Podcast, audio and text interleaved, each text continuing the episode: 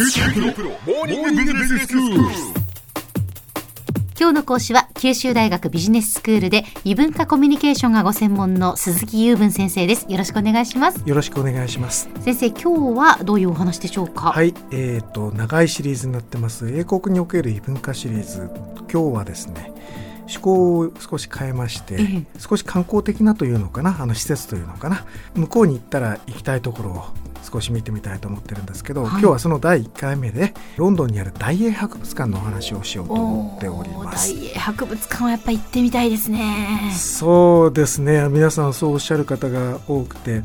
まあ最初に行きますとですね大抵その規模に圧倒されてしまってですね、えー、なんでもう少し時間を取っておかなかったんだろうというふうに後悔することがまあ多いんですね、はあ、やっぱ短時間ではとても とても見て回れないですよね。試しにですね全部まんべんなく見てやろうと思ってですねあの全く立ち止まらずにぐるぐる回ったことがあるんですけども、はい、それでも23時間かかってますので、まあ、そうですはい、あの1日潰すつもりでないとじっくりは見られないですね。そうでしょう、ね、はい、特に博物館が好きだっていうような方になるともう1日でも足りないと思います。うん。それでですねロンドンにはまあいろんなこういう博物館の類あるんですけども、ええ、まあ一番大きな博物館だと言えると思います。大きさがどのくらいあるかというのもなんか何平米といってもなかなか分かんないと思いますし調べても実はいないんですけども、はい、えーとまあ、航空写真などを見ても相当な大きさだというのがまあ分かると思います、えー、大きさとしてはそうですね。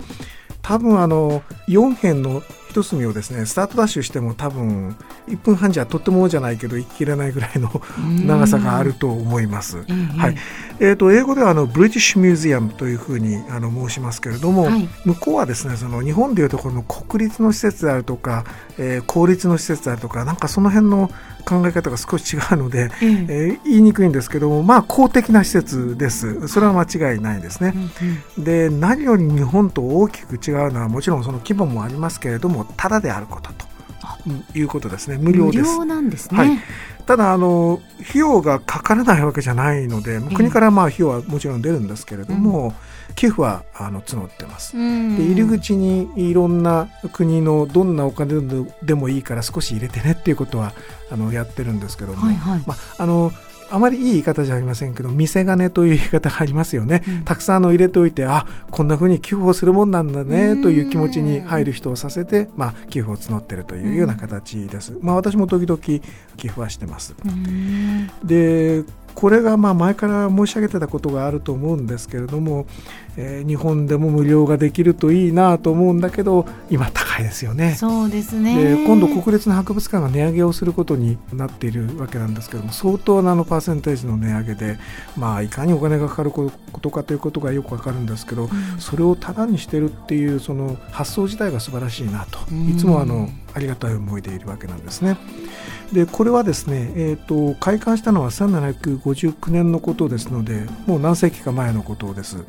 まあ、日本では近代的な博物館というのはずっと後ですので大先輩ですけども。そうですよね。日本で江戸時代にはもうだからできていたってことですよね。そういうことですね、ええでずっとそのままかというとそうではなくて途中で場所が足りなくなったんでしょうね、うん、あの科学の分野の一部が自然史博物館として分かれてます、えそしてあの図書の部分が大英図書館として分離してます、うんうん、えでそれぞれあの19世紀のこと20世紀のことなんですけども、うん、まあ、それでも収蔵品がたくさん残っていて見応えのある博物館なんですが、うん、大元はですねあの個人の古美術の収集家の方、えー、名前はハンス・スローンさんというんですけども、えー、この方がイギリス政府に対して、まあ、自分が亡くなる時にあの全ての収集品を今譲ったというところが元になっているんですね。で実はあのケンブリッジ大学の話をした時にもケンブリッジ大学の博物館も実は個人の収集品から成り立ったということをご紹介したことがあるんですけども、えー、まあこういう個人で持ってる収蔵品の規模が まあスバレからすると想像ができないですね。すね。はい。でまあ、そうしてあの個人の収蔵品から始まったものなんですけども、うんえー、行きますとですね何階かの何層かの構造になっていて、まあ、いわゆるそのお屋敷正式なお屋敷のような回廊形式みたいになっていて、はいはい、いろんな部屋をあの巡ることになるんですけれども、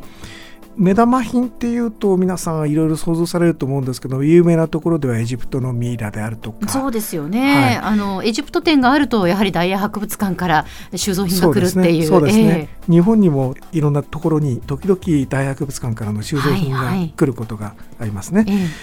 ー、でその他ロゼッタストーンであるとかあのイースター島の巨像であるとか、うん、あるいはチェスの駒ルイス島のチェスの駒という世界あの遺産があるんですけど、ええ、旧国に来たのを見た見た時にもうあのすごく興奮した覚えがあるんですが、はいはい、あのあれですね「ハリー・ポッター」をご存知の方は、え。ー、ああれかというのを見たらすぐ分かります、はい、でその他パルテノン神殿ですねあの、うん、ギリシャの。この彫刻なども相当来てるんですよ。でそれですごいすごいだけなら話は簡単なんですけども、うん、よく考えてみるとなんで世界のいろんなもの有名なものがここに集まっているのかということになるわけで、まあ、正直言ってその植民地時代にまあ、内緒で取ってきてしまったというようなものはもちろんあるわけですね。でまあ、それがその、えー、持ってきて正当だったものもあれば内緒で持ってきてしまったものもあって、まあ、時々その現地に返還をするなどというようなことが起きているということは皆さんもあの聞いたことがあるかとは思います。はいで日本コーナーというのもありまして。先生、はい、あの実は今ね福岡市美術館で大浮世絵展が開催されていますけれども、はい、私見に行ったら大英博物館所蔵の浮世絵が展示されてましたよ。たくさんありますね。多分あの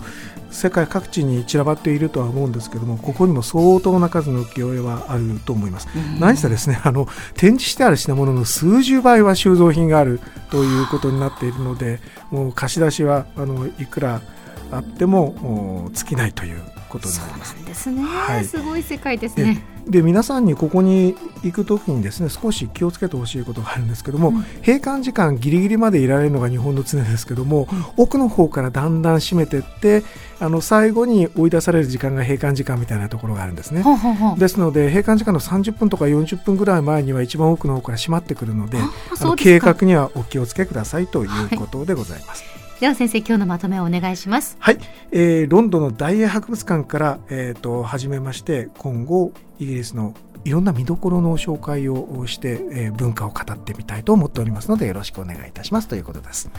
今日の講師は九州大学ビジネススクールで異文化コミュニケーションがご専門の鈴木雄文先生でした。どうもありがとうございました。ありがとうございました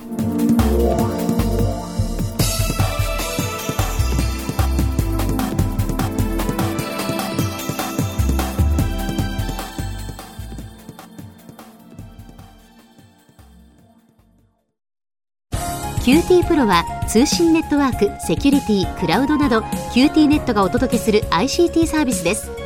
九州中に展開した光ファイバー網を基盤に一番身近なビジネスパートナーとして九州の企業自治体の皆様をサポートします。詳しくは QT プロで検索を。